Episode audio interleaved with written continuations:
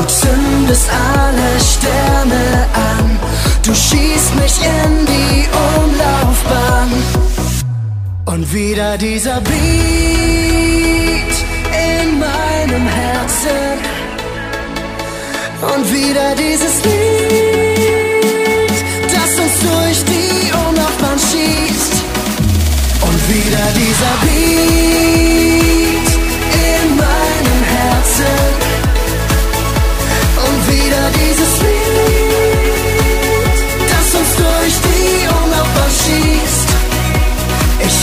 das Gefühl, mich zu verlieben. Kannst du mein Herz schon spüren? Es ist wie Fliegen.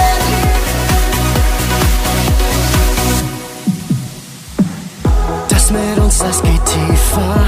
Das geht mir tief unter die Haut.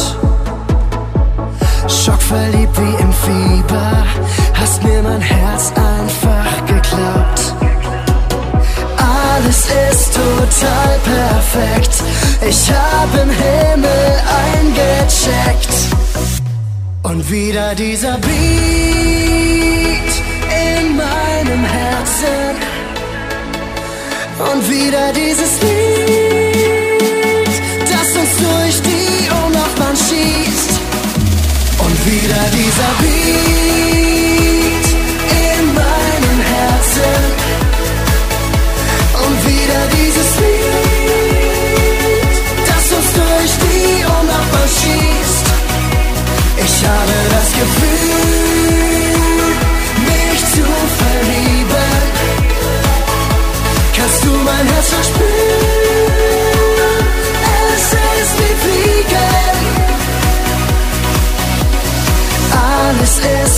total perfekt. Ich hab im Himmel eingecheckt. Und wieder dieser Beat in meinem Herzen. Und wieder dieses Lied, das uns durch die Umlaufbahn schießt.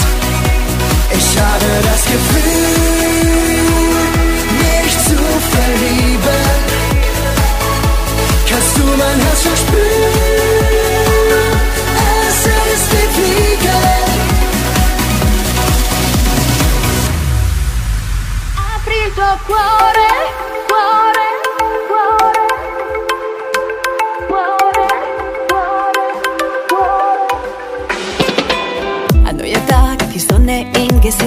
Einfach los, wir fahren Richtung Licht.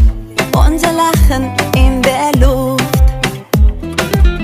Wind im Haar am blauen Ozean. Hier und jetzt fangen wir zu träumen an. Viel zu lange schon gesucht. Lass uns leben, halten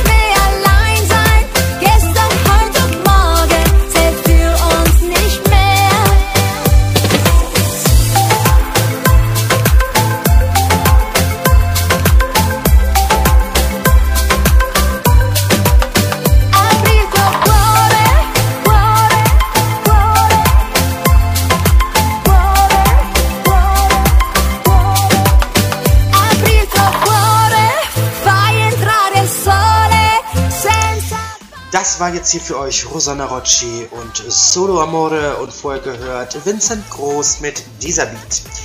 Es ist gleich 20.29 Uhr und ich habe euch ja was versprochen und dem halte ich natürlich dann auch stand. Ich bin jetzt nicht ganz alleine für euch da, sondern am Telefon habe ich die Maria Russo. Maria Russo ist eine aus Sizilien stammende Autorin und ähm, ähm, ja, sie ist an einer Krankheit oder sie leidet unter einer Krankheit, die man meist direkt nach der Geburt bekommt. Spina bifida, was das genau ist und wie sie ihren Alltag damit meistert. Läuft sie oder fährt sie Rollstuhl? Arbeitet sie oder kann sie nicht arbeiten? Das alles erfahrt ihr jetzt gleich hier im Gespräch und ich sage dann erstmal einen wunderschönen guten Abend nach Rauenberg zu dir, liebe Maria. Guten Abend, Patrick, guten Abend an alle. Ich freue mich, dass du dem Interview zugesagt hast. Das ist mir immer eine Ehre, mit dir Interview zu führen. Wunderbar. Ja, du bist, ähm, habe ich ja schon gesagt, du bist Autorin, aber ich fände das ganz cool, wenn du dich mal eben selbst kurz vorstellst. Ja, also, wo soll ich denn anfangen, lieber Patrick? Ich würde sagen, du fängst an mit äh, dem, wo du anfangen möchtest. Okay. Ähm, wie gesagt, wie der Patrick gerade schon gesagt hat, ich bin aus Raudenberg. Meine Eltern sind beide aus Sizilien.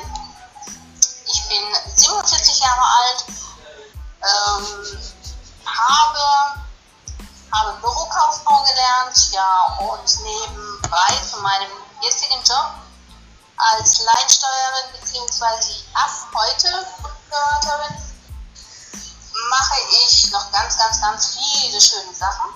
Habe 2017 auch mein erstes Hörbuch rausgebracht und habe als Managerin gearbeitet bei einem italienischen Sänger. Ja, und das Schreiben ist meine Leidenschaft. Äh, ja, das kann ich so, ohne das gesehen zu haben, unterschreiben. Ähm, genau, aber wir machen das jetzt peu à peu, Punkt für Punkt.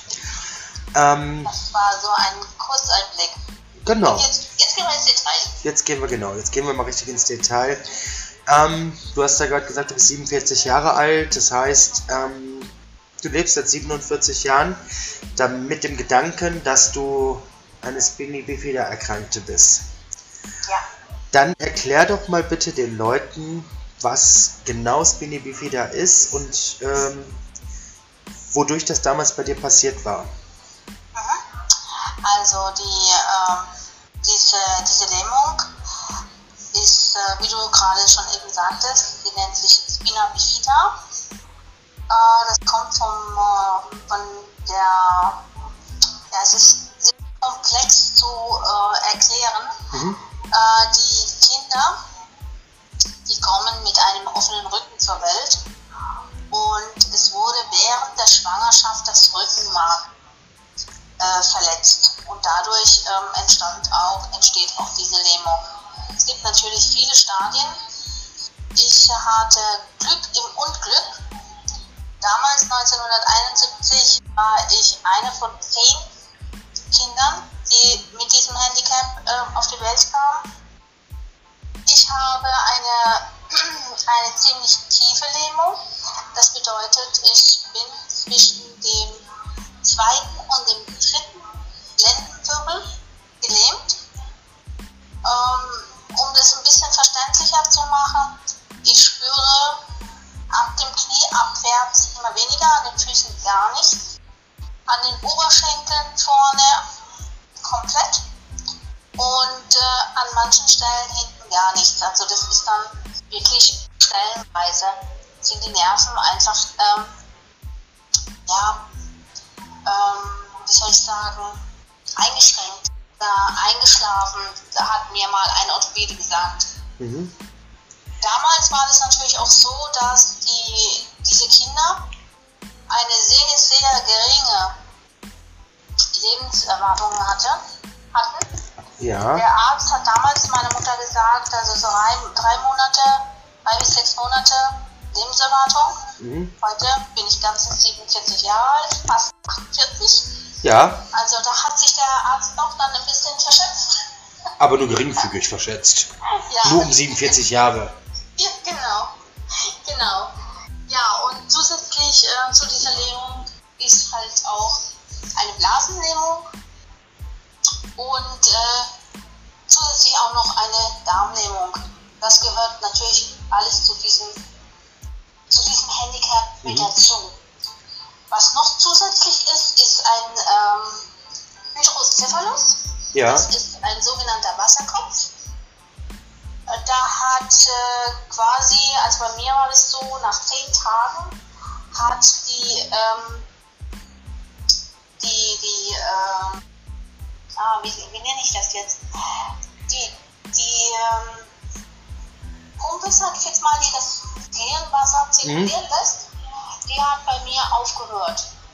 Da hat man halt eben eine, ein künstliches Ventil eingesetzt und das hat bei mir dann aber auch irgendwann mal aufgehört zu funktionieren und ist natürlich halt wieder angefangen. Mhm. Wann es genau war, kann keiner sagen. Äh, das ist mein erstes Ventil. Mhm. Ist auch sehr, sehr selten. Denn ähm, Anzeichen wie jetzt, wenn es jetzt aufhört zu funktionieren, Anzeichen wie Kopfschmerzen, Schwindel, äh, Erbrechen, Ohnmächtigkeit hatte ich nie. Ich war dann irgendwann mal beim, beim äh, Neurologen, habe das mal kontrollieren lassen Mhm. und dann sagte man mir, ja, es funktioniert nicht mehr. Man könnte es rausmachen, Mhm. man könne es aber auch drin lassen, wenn, wenn es nicht stört. Habe mich dafür entschieden, es drin zu lassen, es stört mich nicht. Mhm. Du bist jetzt, das haben wir jetzt mehrfach erwähnt, 47 Jahre alt und ähm, kennst ja im Prinzip nur das äh, Leben mit dem Handicap. Das heißt, du bist ähm, schon als kleines Kind im Rolli in die Kita gegangen, in die Schule gegangen, hast im Rolli dann auch deine Ausbildung absolviert. Ähm, wie war das für dich oder beziehungsweise wie war der Umgang mit deinen Mitschülern? Weil wir wollen jetzt ja nicht allzu weit zurückgreifen. Bei dem Kindergarten ist ja eh immer noch mal alles eine andere Hausnummer, aber so, ich sag mal so, ab der Realschule, wie war das bei dir? Wie sind, ups, wie sind die Kinder mit dir umgegangen? Haben die Angst davor gehabt oder haben die dich sogar vielleicht gemobbt oder wie war das? Es war bei mir ein bisschen, ja, ich muss so anfangen. Ich hatte, oder meine Mutter bzw. meine Eltern hatten eine Anfrage gestellt bei uns in der Grund- und Hauptschule in Raunberg. Mhm. Damals hatten sie mich aber nicht genommen, aus dem einfachen Grunde, weil ich auch irgendwie eine Blasenlähmung habe Mhm. und damals äh, Winkel getragen habe. Mhm. Und die Direktorin oder der Direktor, der hat gesagt, ja, wir haben hier keine, keine Pflegerin, Mhm. die äh, ihre ihre Tochter ver versorgen kann. Deswegen können wir sie auch nicht einschulen. Mhm. Dann meine Mutter, also die Schule ist bei uns gerade um die Ecke. Meine Mutter hat zwar gesagt, ich hole sie in der Pause, sie sind da von ein paar Minuten und ich bringe sie auch wieder. Mhm. Und trotz alledem haben sie es nicht getan. Sie haben mich nicht angenommen. Demzufolge bin ich dann äh, nach Ladenburg gekommen in die Körper- und Geistesbehindertenschule. Mhm. Da wurde ich ähm, als lernbehindert eingestuft, Okay. habe dort ähm, vier Jahre eine Schule besucht als Lernbehinderte, Mhm. bis ich dann irgendwann mal gesagt habe, ähm, ich würde ganz gerne diesen, diese Prüfung machen. In der vierten Klasse musste man das damals noch machen. Mhm. Und um von der Grundschule in die Hauptschule zu schaffen. Mhm. Dann hat man mir gesagt, nee, das ginge nicht. Dann habe ich halt so lange ähm, plädiert, bis ich diese Prüfung eben absolvieren durfte. Mhm. Die habe ich auch bestanden. Und ab da ging eigentlich mein Weg nach oben, sag ich mal. Dann durfte ich endlich auch die Hauptschule besuchen. Darf ich dich mal ganz kurz unterbrechen? Ja, Ich habe eine Frage reinbekommen und zwar möchte der Heinz von dir wissen, ja. ähm, wie lange du als junges Mädchen damit gebraucht hast, äh, dich damit abzufinden.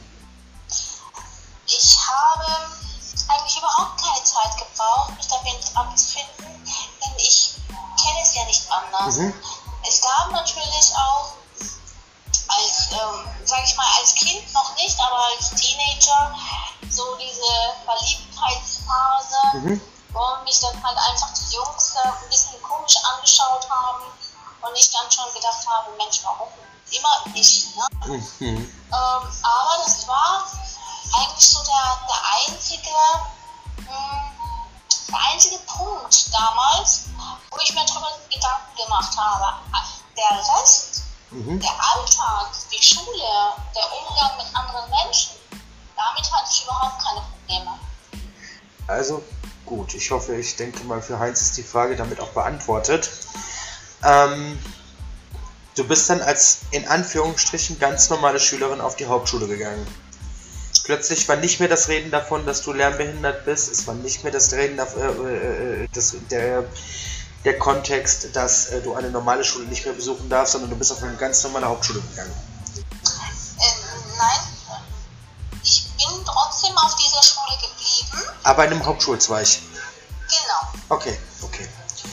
Ähm, nichtsdestotrotz hast du die Frage immer noch nicht beantwortet, die ich dir gestellt habe.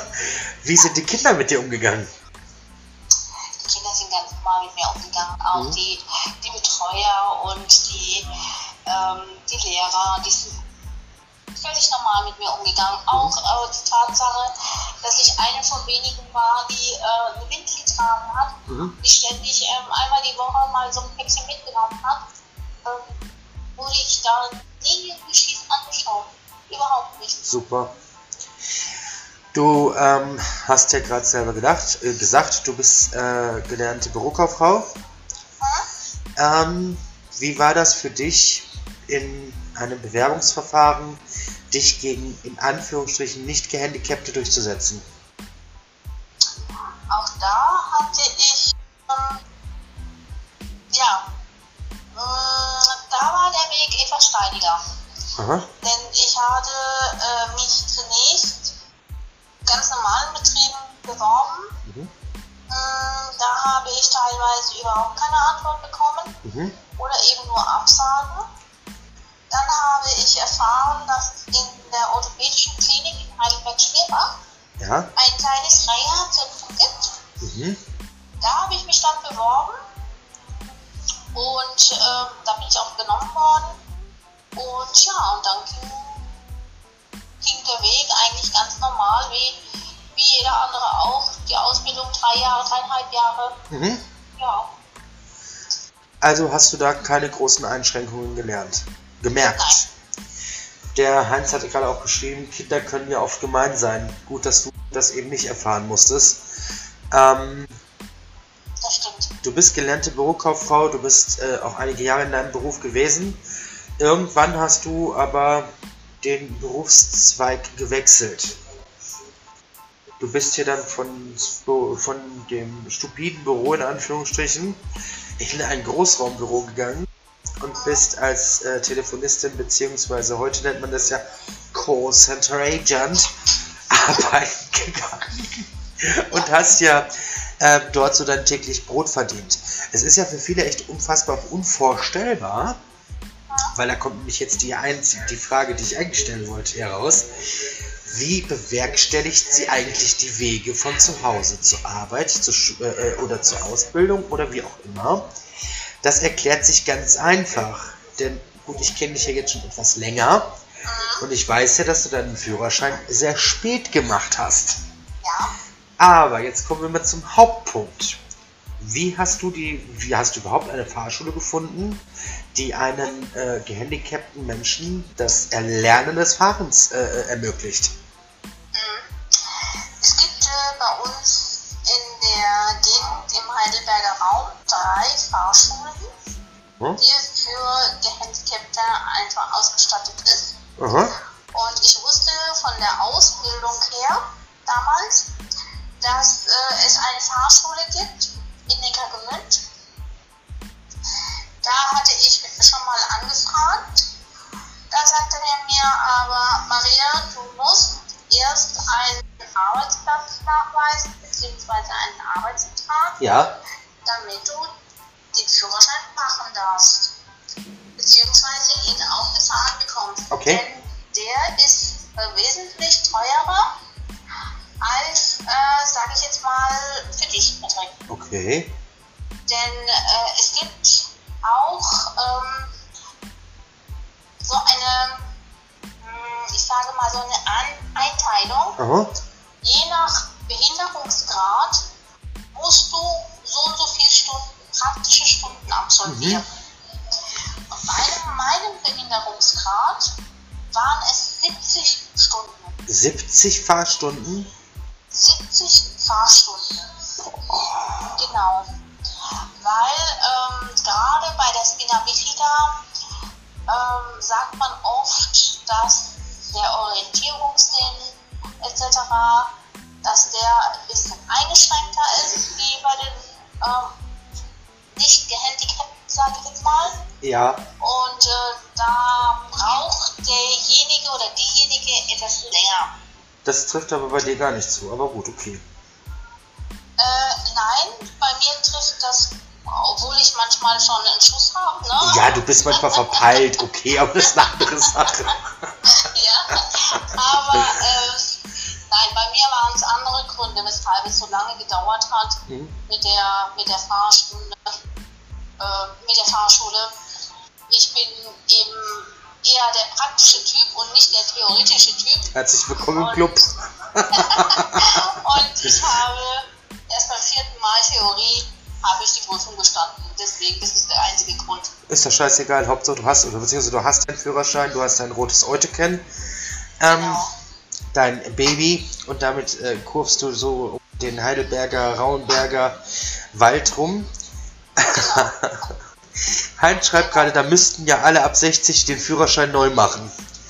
Hat er recht, Ja, rein ja, theoretisch. Genau. Oder ab 70, richtig. Ja, genau. Ähm, du machst die Straßen unsicher. Du hast ja gerade auch selber ähm, gesagt, dass du neben deinem Hauptjob, der dir natürlich wichtig ist, weil du damit ja deinen Lebensunterhalt verdienst, aber auch gern noch künstlerisch tätig bist. Ja. Nicht nur äh, äh, selber als äh, Autorin, sondern dir ist ja auch wichtig, dass du, ich sag mal, Menschen unterstützt, die vielleicht den Weg nicht so alleine finden. Du hast ja 2014, 15 hast du ja einen italienischen Newcomer mehr oder weniger gemanagt Ja. und hast äh, dort ja deine Qualitäten ähm, als durchsetzungsstarke und äh, verhandlungsfähige Managerin bewiesen. Genau. Wie war das für dich selber zu wissen, hey, da ist jemand, der braucht meine Hilfe, der braucht mich als Maria. Der sieht nicht, dass ich im Rollstuhl sitze, dem ist das scheißegal, auf gut Deutsch gesagt. Aber ich werde gefordert und ich kann endlich mal beweisen, dass ich ein ganz normaler Mensch bin. Es war zunächst, anfangs war das ein ganz, ganz komisches Gefühl. Das ist eigentlich unbeschreiblich.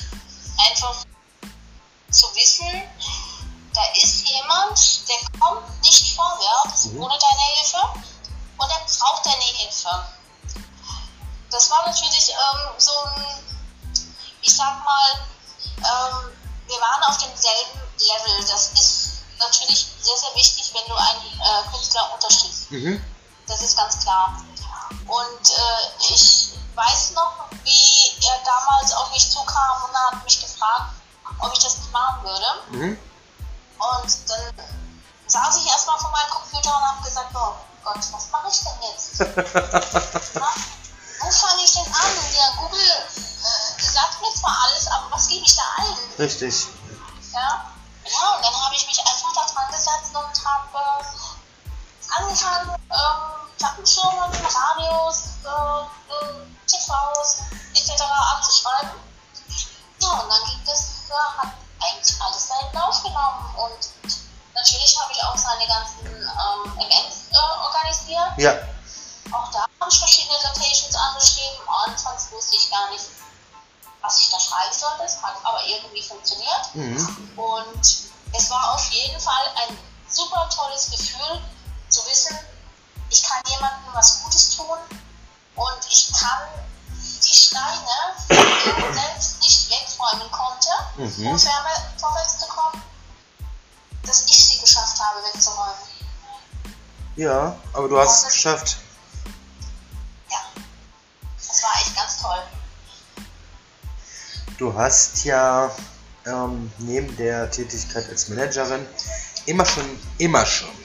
Ach, da ist noch eine Frage, bevor ich meine Frage stelle. Ähm, die ist jetzt ein bisschen privat, aber ich stelle sie dir trotzdem, wenn du sie nicht beantworten möchtest, dann lässt du es. Ja, Ähm, hattest du äh, mit deinem Handicap irgendwelche Probleme, einen Partner zu finden? nein, hatte ich gar nicht. Mhm. Überhaupt nicht. Denn äh, ich sag mal, es gibt den einen oder anderen äh, Verrückten, Kann ich gar nicht verstehen. Und, und eben auch nicht den, das, den Rolli sieht. Richtig, man Das- sieht, sollte ja auch den Menschen sehen. Richtig. Und ich denke, mh, so wie man sich den, den Menschen gegenüber gibt, Ja,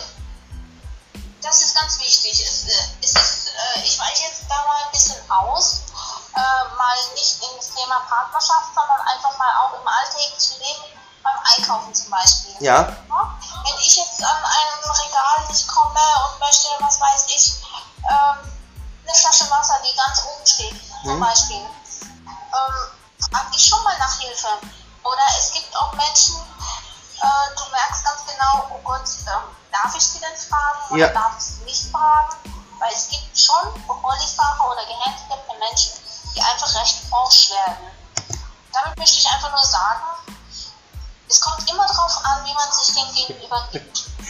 ja. Heinz hat gerade zu deiner äh, Antwort geschrieben, wir sind hier auch alle verrückt und haben dennoch Partner oder Partnerin. Also- genau. ja, also ich denke, ich denke, ähm, wenn man offen ist für alles, Ja, dann findet man irgendwann mal den Deckel. richtig, Ja? richtig. Man sollte die Hoffnung nur nicht aufgeben. Richtig, genau so ist es. Ähm, kommen wir von der Management-Tätigkeit, ähm, wir machen jetzt mal einen wahnsinnigen, einen wahnsinnigen Sprung in das Jahr 2016. Du hast mir damals ähm, einen Text geschickt und fragtest mich, was ich denn davon halten würde. Richtig. Und da habe ich dann ja nur äh, äh, äh, gewhatsappelt und habe gesagt, der Text ist der Brüller, das könnte echt was werden. Ja? Genau. Und du hast weitergeschrieben und weitergeschrieben und weitergeschrieben und weitergeschrieben und weitergeschrieben und hast für was gekämpft, was dir immer eine Herzensangelegenheit war, insbesondere auch für deinen verstorbenen Cousin. Richtig, genau. Du hast äh, 2016 so das erste Mal mit dem Punkt geliebäugelt.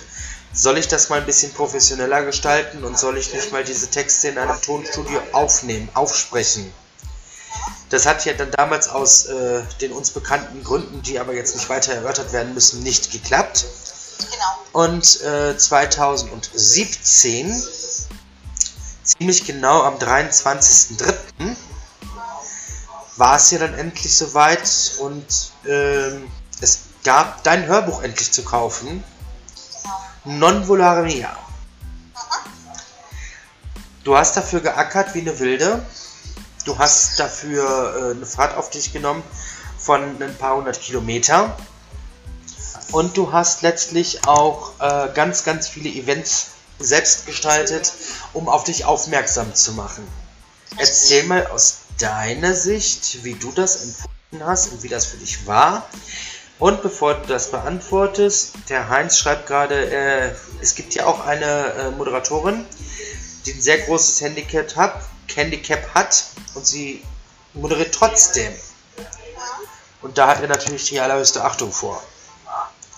Ja, es gibt natürlich heute ähm, so gut wie kein Handicap. Oder ich sag's mal so, man sollte, wenn man natürlich auch geistig in der Lage ist, Mhm. Für seinen Traum zu kämpfen, dann sollte man das auch tun. Richtig. Denn irgendwann kommt auch der Tag, an dem man sagt, okay, Jetzt ist es zu spät. ja, genau. Und dann kannst du nämlich gar nichts mehr machen. Deswegen, solange man in der Lage ist, für irgendetwas zu kämpfen, was man wirklich will, Ja, dann sollte man das auch tun. Denn irgendwann wird der Tag kommen und sagen, okay, ich bin angekommen. richtig. Ähm, jetzt gerne deine Antwort zu meiner gerade gestellten Frage. Ja, Soll ich nochmal wiederholen? ja ich sag, du hast es ja endlich nach vielen Höhen oder eigentlich mehr Tiefen als Höhen 2017 äh, im März endlich geschafft, dein erstes Hörbuch zu veröffentlichen. Genau, ja. Und darauf, dahin, dahinauf war die Frage, wie du das selber erlebt hast, wie das für dich gewesen ist. Und ähm, ja, was sich dafür oder dadurch für dich in, äh, äh, ja, geändert hat. Für mich war das ein unfassbares ähm, Gefühl, allein schon die Tatsache, in diesem Studio zu sitzen Mhm.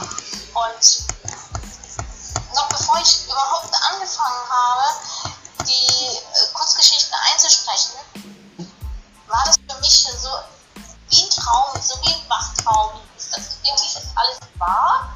Bin ich jetzt wirklich hier in einem Studio? Darf ich wirklich meinen Traum erfüllen? Mhm. Es war, man kann, man kann es gar nicht beschreiben. Dann habe ich, ähm, ja, so peu à peu, ich war ja da ein paar Stunden drin, Ja. Konnte ich das dann so peu à peu realisieren. Irgendwann sagte dann ähm, der, ja, wir sind fertig, ja super. Dann habe ich, dann bin ich aus diesem Tonstudio, Tonstudio raus und habe dann weiterhin gedacht, habe ich das jetzt wirklich getan? Und dann bin ich heimgefahren und irgendwann ähm, war dann das Produkt, das Endprodukt.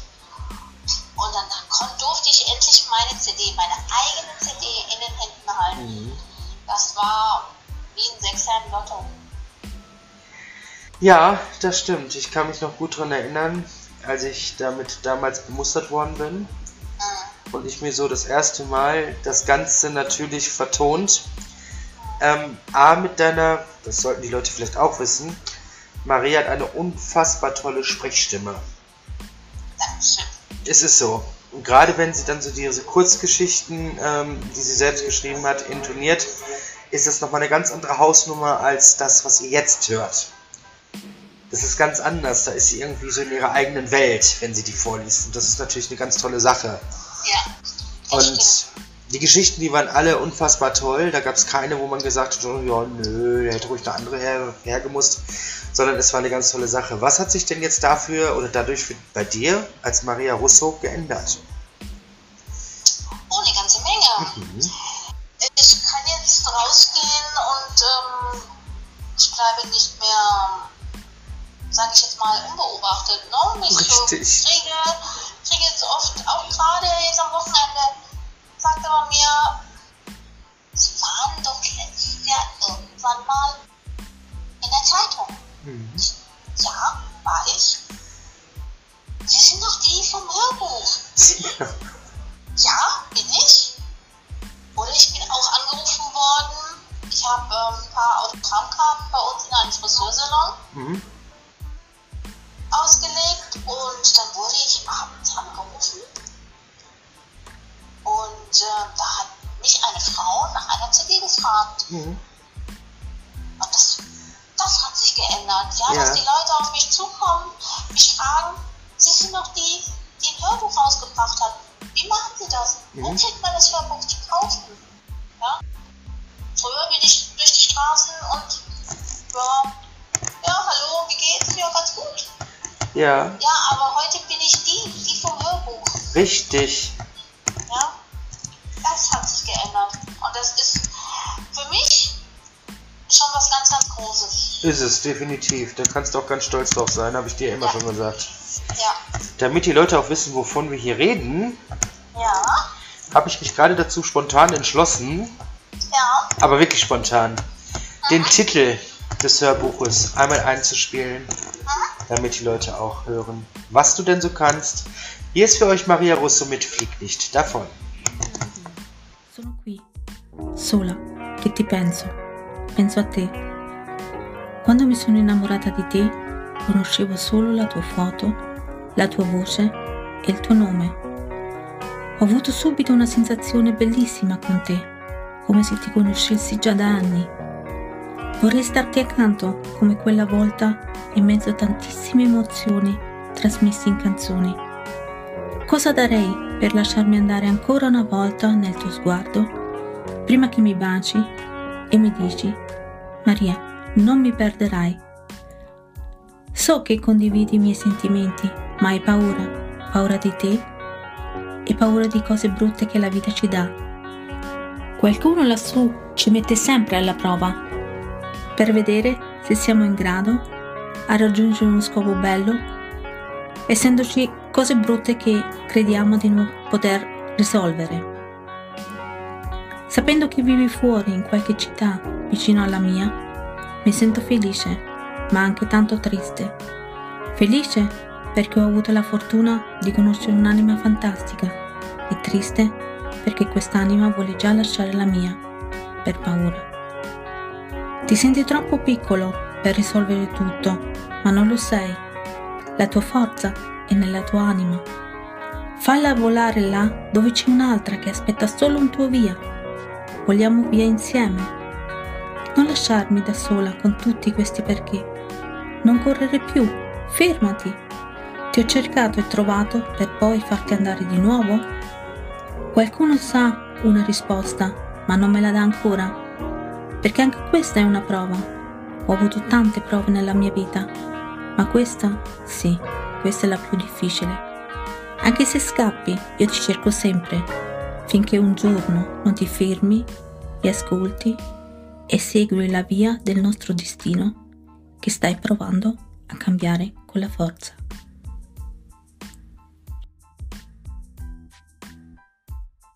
Flieg nicht davon. Ich bin hier, alleine und denke, denke an dich.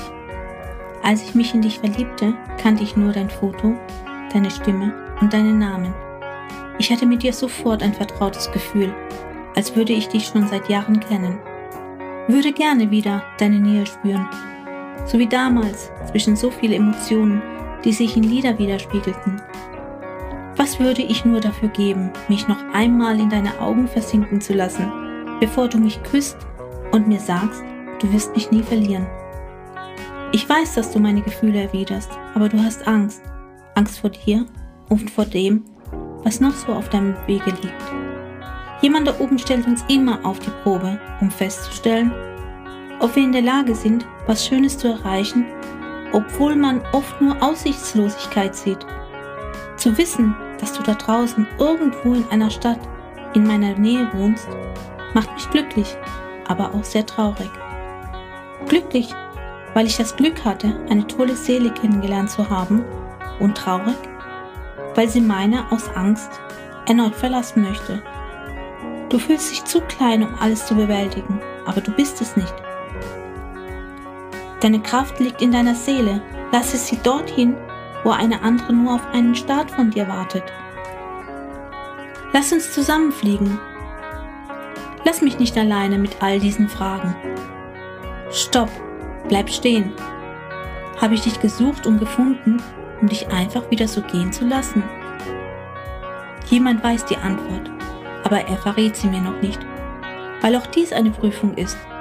Ich habe schon so viele Prüfungen in meinem Leben überstehen müssen, aber diese, ja, diese ist die schwierigste. Auch wenn du immer wegrennst, ich werde dir folgen, bis der Tag kommt, an dem du stehen Das ist, wie gesagt, äh, einer der kleinen Kurzgeschichten von Maria Russo gewesen. Fliegt nicht davon, äh, einer meiner Lieblingstexte. Die anderen stelle ich euch auch noch vor, vielleicht heute, vielleicht aber auch die Tage, damit es noch schön spannend bleibt. Ähm, und Maria hat, äh, ich habe ihr gerade auch so das Feedback gegeben, was mir gegeben worden ist. Ja, Maria, wie ist das so? Das Buch ist jetzt über zwei Jahre alt und du bekommst immer trotzdem noch so ein Feedback. Wie ist das für dich?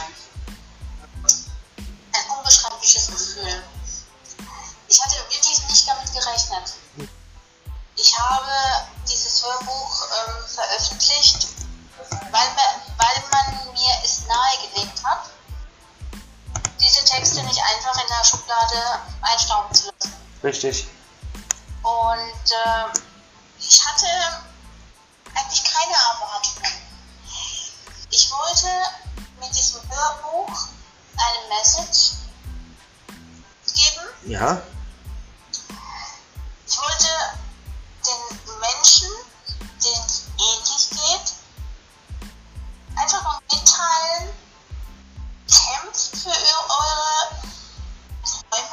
Mhm. Den kann man erreichen, Mhm. wenn man dranbleibt, wenn man Ausdauer zeigt, wenn man dafür hart arbeitet. Egal, mit oder ohne Handicap. Und diese Message ist angekommen bei sehr, sehr vielen Menschen. Und das ist einfach ein unbeschreibliches Gefühl, wenn man ja ihr erstes Hörbuch rausgebracht hat und eigentlich mit, mit kaum Feedback gerechnet hat Mhm. und dann doch ähm, so viel zurückbekommen hat. Ja, es wird auch gerade was Tolles geschrieben. Behindert ist man nicht, behindert wird man. Richtig, genau so ist es. Ja, Du hast äh, das Hörbuch 2017 rausgebracht und äh, es gibt ja ein paar Leute, also, die, äh, die auch ganz gerne mal in dein Hinterteil treten. Eigentlich steht noch was. Behinderung ruft nicht nach Mitleid. Behinderte brauchen nicht Überbetreuung und schon gar nicht fürsorgliche Bevormundung. Was ihnen Not tut, ist partnerschaftliche Anerkennung als vollwertiger Mensch, Motivation zur Selbstständigkeit und Hilfe nur dort, wo es anders nicht geht. richtig. Aber ich muss dazu sagen, man darf ähm, sich mit den Menschen, seinen Mitmenschen nicht verschließen. Das stimmt. Man, man sollte offen sein. Denn wenn man sich verschließt, dann bekommt man auch gar keine Hilfe.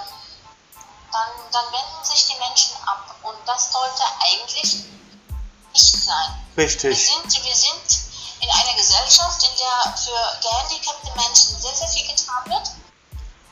Und natürlich, es gibt immer einiges, was man besser machen könnte. Na klar. Es gibt noch vieles, was man besser machen könnte.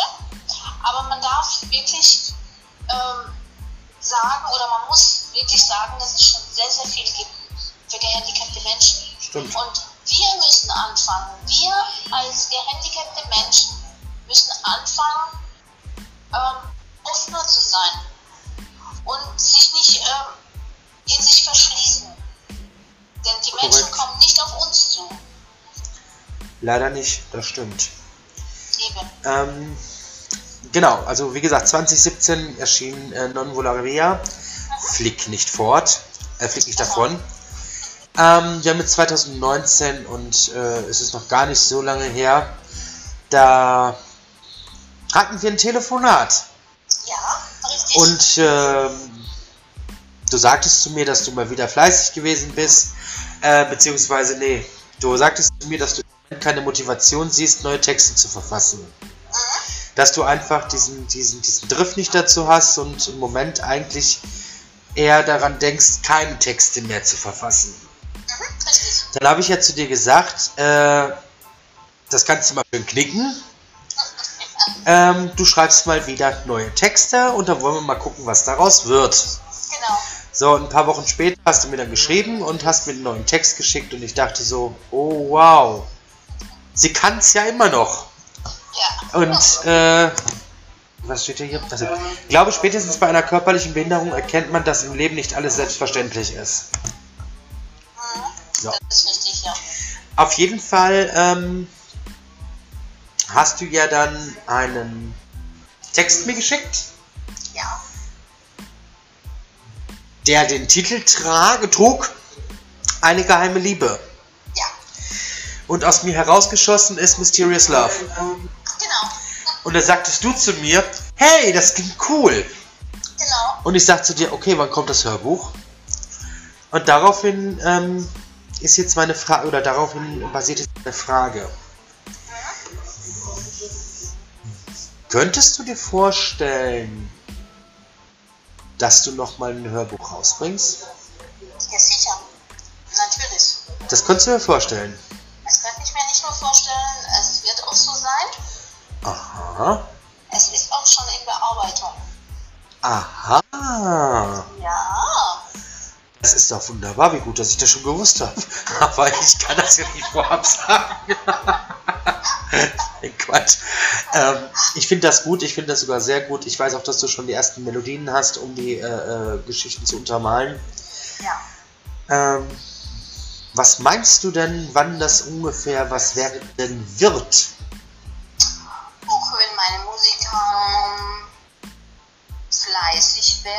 Oder Mhm. fleißig bleiben, dann äh, hoffe ich, dass ja, Ende des Jahres wird, denke ich, etwas knapp. Mhm. Aber ich habe mir jetzt einfach ähm, den Januar, Ende Januar mal so als Ziel gesetzt. Ja, Kann natürlich auch eher sein. Es hängt jetzt nicht nur an mir, sondern richtig. Und ähm, ja, ich möchte ja auch noch eine Besonderheit noch mit einbauen. Genau. Das verrate ich jetzt aber nicht, Nein, weil ich bin überhaupt nicht abergläubisch. überhaupt nicht. Da kommt wieder die Sizilianerin durch, aber ist ja auch nicht schlimm. Genau. Ähm, es wird auf jeden Fall eine Besonderheit äh, in, dieser, in diesem Hörbuch ähm, Geben. sein. Mhm. Und äh, das, Das wird dazu, so toll. Da, dazu benötige ich noch ein bisschen Zeit. Genau. Und äh, ich freue mich auf jeden Fall schon riesig drauf, wenn es dann, dann endlich rauskommt. Mhm. Ich liebe es, mir die Texte anzuhören. Und äh, von daher äh, wird es auf jeden Fall eine richtig starke Sache. Und, genau. Ansonsten hast du uns ja verraten, wie du dein Leben mit Spinny Bifida, Spina Bifida, mein Gott, warum sage ich immer Spinny? Weil ich doof bin. Spina Bifida äh, ähm, erlebst, Ja. dass du Autofahrerin bist, ja. dass du beruflich auf dem äh, geraden Weg bist, dass du als Autorin äh, äh, deine erste Folge gefeiert hast und dass du im tiefsten Inneren genauso bescheuert bist wie wir alle. Hast du uns ja auch schon dargeboten und wir durften uns einen deiner Texte anhören. Einen, der für mich wirklich am schönsten ist, weil er wirklich sehr tiefgründig ist. Fliegt nicht davon und äh, von das daher. mein, mein Baby. Ja, natürlich. Kann ich gut verstehen, definitiv. Ja, jetzt habe ich dich schon wieder 10 Minuten länger aufgehalten, als ich eigentlich wollte. Ich weiß ja, dass die Omi ins Bett muss. Ich danke dir ganz recht herzlich, dass du dir heute Abend Zeit genommen hast. Und äh, ich sag einfach mal, wir hören uns beim nächsten Mal wieder. Ja, ich bedanke mich auch bei dir. Mhm. Es ist immer ganz, ganz toll, mit dir Interviews zu führen. Und natürlich auch mit dir privat zu sprechen. Ne? Ja. Das ist super spaßig. ja ist es. Ja. Ja, es hat mich wirklich sehr, sehr gefreut, dass du mich eingeladen hast. Und Jederzeit ich danke, gerne. ich danke natürlich auch allen Zuhörern. Und ähm, wenn ihr irgendwelche Fragen habt, dann über Baloo oder gerne mich anschreiben über Facebook. Maria Russo 1200 Schieß mich tot Likes bei äh, zu finden. Genau. Und da einfach eine private Nachricht hinsenden oder eben, wenn Fragen sind, äh, scheut euch nicht, schreibt zu mir und ich leite sie weiter. Genau, Alles so gut. wir das. Hier gibt's für euch Gilbert mit Atme mich ein in der Radioedition. Tschüss.